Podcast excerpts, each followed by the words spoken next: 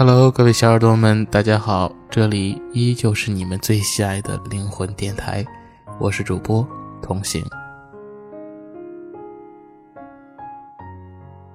最近一段时间呢，同行的一位好朋友向同行倾诉了一些他生活中的故事，在征得了他同意之后呢，同行把这些故事分享给大家。故事的名字叫做《我的傻自然天成》。你准备好了闯天涯的东西了吗？我当时沉默了一会儿，想说我还差一个你，但由于某些心理因素作怪，我说不出口。好吧，我承认这是一封情书。放心好了，我不会逼着你和我在一起。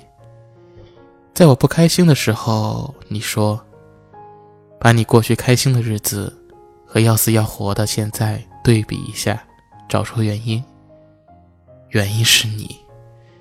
其实这个原因已经在我心里藏了整整一年，从二零一五年的秋分到二零一六年的秋分，但我从来没有说出口。可能是害怕孤单吧，希望生活中的每一点。”都可以跟别人分享，希望在累了一天之后回到家里，没有一个人过来抱抱我，说辛苦你了，亲爱的。想晚上睡觉的时候有个温度，人体抱枕；想睡不着的时候有个人在我身旁碎碎念；想从噩梦中哭醒的时候有人能抱着我；想深夜回家的时候有人套着外套。过来接我，想我生病的时候可以有人照顾，有人撒娇；想在漫无目的的乱走的时候，有人能够在灯下指引我；想我在孤独的城市里有一个结伴同行的人。从十六岁开始喜欢你，一开始并没有想过自己会坚持这么久。十七岁。然后十八岁，世人眼中最美好的三年，被你一个人填得满满当当。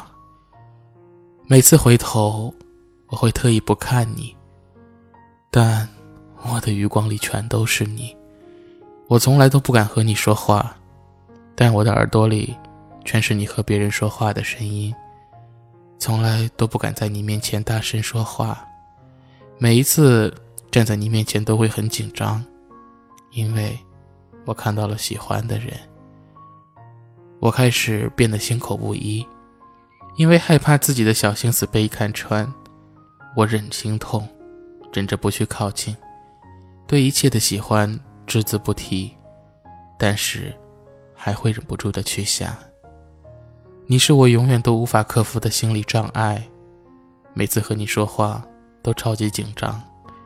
关于喜欢你这件事情，怕你知道，又怕你不知道，怕你知道却装作不知道。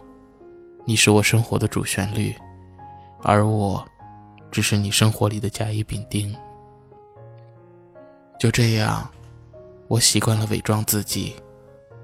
你永远不会知道，你的名字曾经，曾经出现在我的笔记本里，你的照片。出现在我设置了权限的密码相册里。喜欢你，越是想逃离，就越是靠近。你什么都没有做，但是还是赢走了我的心。喜欢你的时候，我为你做所有能做的事情，你什么都不知道。谈恋爱是一种严肃的社会活动，是人的天性。并不是上高中所以谈恋爱，而是上高中，刚好遇上了谈恋爱的年纪。爱情有什么用？生活中需要经历的挫折磨难、磕磕绊绊，并不会因为有一份爱情而减少。生活中，我有没有男朋友？我同样要面对升学的压力、就业压力、经济压力，一个都不会少。爱情不会在多大程度上改变一个人生活的命运。毕竟，戴安娜王妃只有一个，并且已经美人西去了。爱情不过是给人一个抵御生活的勇气和一个可以倾诉的对象。结束了与残酷世界的搏斗之后，可以扑向那个温暖的怀抱。就算输了这一局也没有关系，枕着爱人的手臂睡一觉，满血复活后，又是一条好汉。有人说，爱情不是一时的兴奋。而是在对牵手、拥抱、接吻都不兴奋的时候，怎么坚持和对象过完一辈子？是否愿意为了一个本来和你毫无关系的人，降低自己的生活品质？而你却说：“我希望我们是一辈子的好朋友，非常非常好的那种。”你不知道，听完这句话，我哭了三个小时。哭的连双眼皮都没有了，第二天都不知道怎样去面对你。因为你是班长，所以我才会坚持当这个生活委员。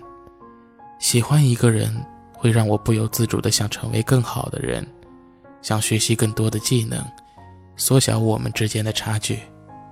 但愿你能明白一个女孩子的努力，这些都是你不知道的事情。二零一三年八月三十日，一个还在初中生活中纠结，就这样踏入了高中的一个小女生。高一新生军训，上帝给我安排了一个全世界最好的班主任。那是我第一次看见你，是一次不经意间的回头，看见你的第一个反应是：哇哦，这个人长得真像冯绍峰。然而，然后就没有然后了。我们互不相识，直到高四，我也不知道，曾经是高一十六班的一员。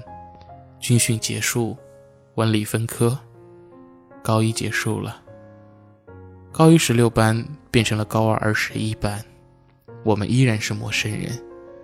我渐渐从初中的那种纠结中走了出来，回归一个单纯的我。直到那一次换座位，我们成了前后桌。当时我对所有的异性都心存戒心，看到座位表的那一刻，我害怕了。我怕你会在我刚刚恢复的生活中留下某些不该有的可怕成分。最后发现我的害怕不无道理。前后桌，最开始。没有任何言语交流，然后我会问你一些很奇怪的问题。之后看到你和别的女生靠近，我都会难过。最后，我没有挡住多巴胺的诱惑，我就像一个吸毒的人，先是好奇的去尝试，然后越来越依赖，最后把持不住自己的心，终于上瘾了。但是。你比毒瘾还可怕。于是我给你写了第一封信，并不是情书，毫无暧昧成分。之后一直保持书信交流，渐渐发现了这个毒品的危害之处，决心戒毒，放下过去，迎接未来。二零一四年十一月三十号，我十七岁，第一次思考人生。你在边缘国里找到我，并加为好友，那是一段渴望接近，但是又必须强迫自己远离的日子。那时候真的超级纠结。有一次，你很严肃地问我：“你是不是在躲着我？”但又不知道怎么说，只是一直默默地望着你。但是后来擦肩而过的机会就越来越少了。我看完之后第一天。一夜没有睡觉，第二天一大早跑到你面前去打招呼。二零一四年十二月二十四号，平安夜，高尔的艺术节。那一晚，我向你告别，告诉你以后会尽量少的出现在你的生活当中，然后我们拥抱了。这一抱，是我第一次与异性这么近的接触。实际上，那一次多巴胺才是真正的开始。之后，多巴胺越来越变本加厉，我就这样任凭多巴胺肆虐侵略我的大脑。高三了，这是纹身中最痛苦的一年，不仅是尝到了高考和高考失败的痛，更多的还有你。这一年，从距离高考三百六十五天。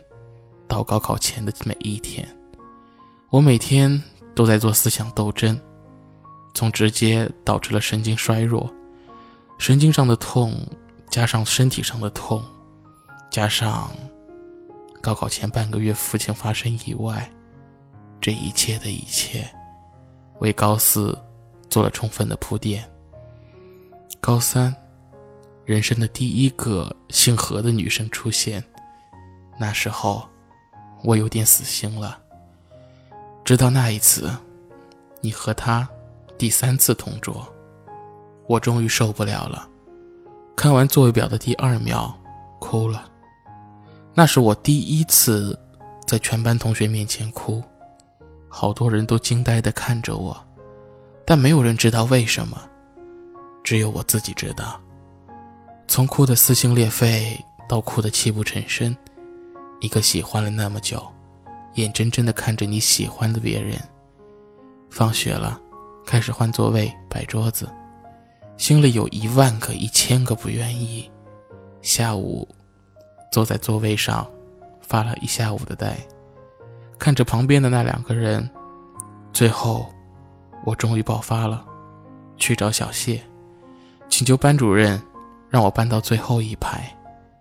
小谢答应了。二零一五年七月十五号，我成功的远离了你们两个，把座位搬到了最后一排。晚上我打开手机，你问我：“今天看到你哭了，能告诉我为什么吗？”我用了史铁生的话来回答：“有些事只适合收藏，不能说，也不能想，却又不能忘。”他们不能变成语言，他们无法变成语言。一旦变成语言，都不是他们，只是一片朦胧的温暖和寂寥，是一片成熟的希望和绝望。他们的领地只有两处：心和坟墓。坐最后一排，最开始每天都要哭一次，周围的人都觉得好奇怪，没有人知道为什么。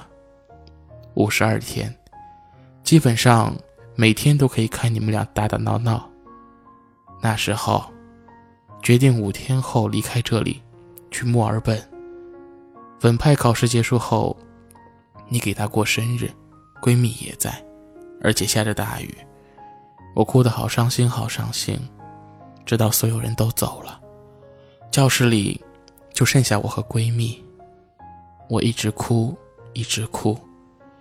其实，那段时间有三分之二的眼泪都是因为你。闺蜜每次问我为什么哭的时候，我都会敷衍一句：“让我想想。”其实我真的不知道应该怎么去和闺蜜解释。高二升高三的暑假结束了，一模结束后，我收到了这一个。这是一封信，你写给我的一封信。我看完之后，多巴胺又回来了。这一次，多巴胺真的是根深蒂固了。那时候我真的不知道该怎么办，以这种状态怎么去参加高考？而且成不，而且成绩一步一步的下滑，我简直绝望到了最深处。于是，我开始把重心放到学习上。但神经衰弱的痛楚远远超出了我的想象，我的注意力永远处于分散状态。高考前半个月，父亲发生意外，因为闺蜜在准备高考的最后冲刺。高考前半个月，你都在无条件的陪着我，然后就高考了，最后成绩用膝盖都可以想得出来，成功保存补习班了。高四开学之前，你给我发消息，十天后继续同学，这应该是复读最让人欣慰的事情了。我当时好想骂回去，复读你还欣慰？高四刚刚开学的那一段时间，经常做梦梦见你，早上第一个想起的也是你，下午上自习忘记时间，一直上到七点半，第一个想到的也是你，心想，如果你在，一定会提醒我回家的。早上去学校，在楼梯口遇见一只小猫。被吓得呆住了，第一反应是如果你在该有多好。后来猫走了，我也上楼了，一直在想你今天会不会来。每一次有人推门，我都希望是你，但每一次门后面都是失望。一直到放学，你没来，日复一日。事实证明，我的傻自然天成。就这样结束了。虽然恨你，但我爱你的心永远都不会变。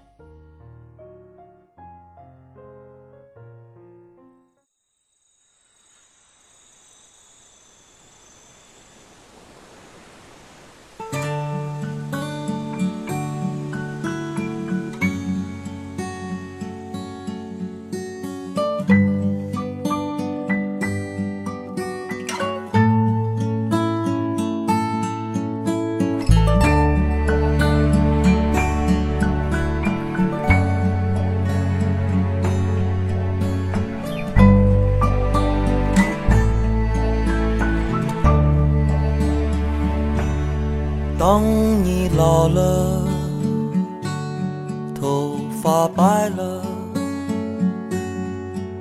睡意昏沉。当你老了，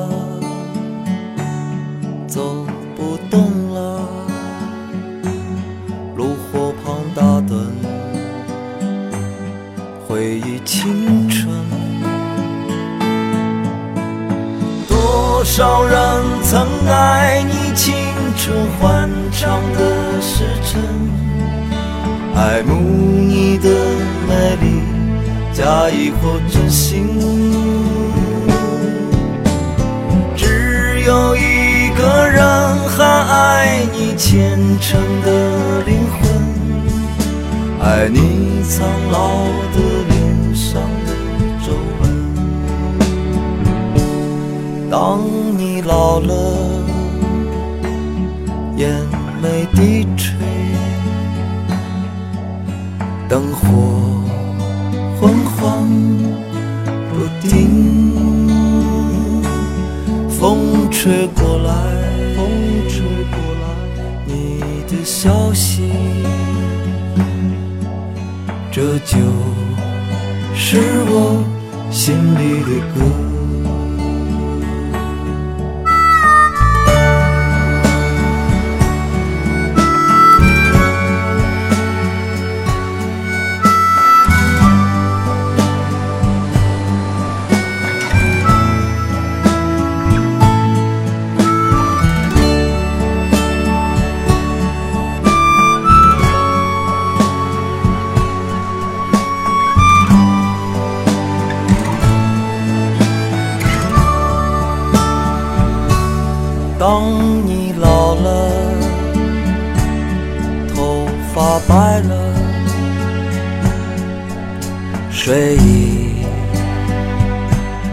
昏沉。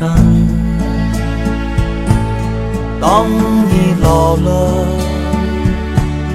走不动了，炉火旁打盹，回忆青春。多少人曾爱你青春欢畅的时辰，爱慕你的美丽，假意或真心。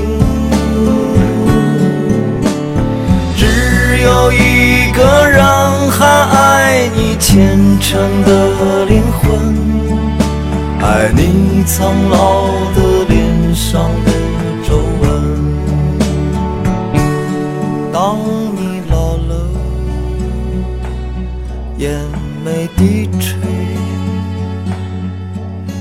灯火昏黄不定，风吹过来，风吹过来，你的消息，你的消息，这就是我心里的歌。当我老了，我真希望这首歌是唱给你的。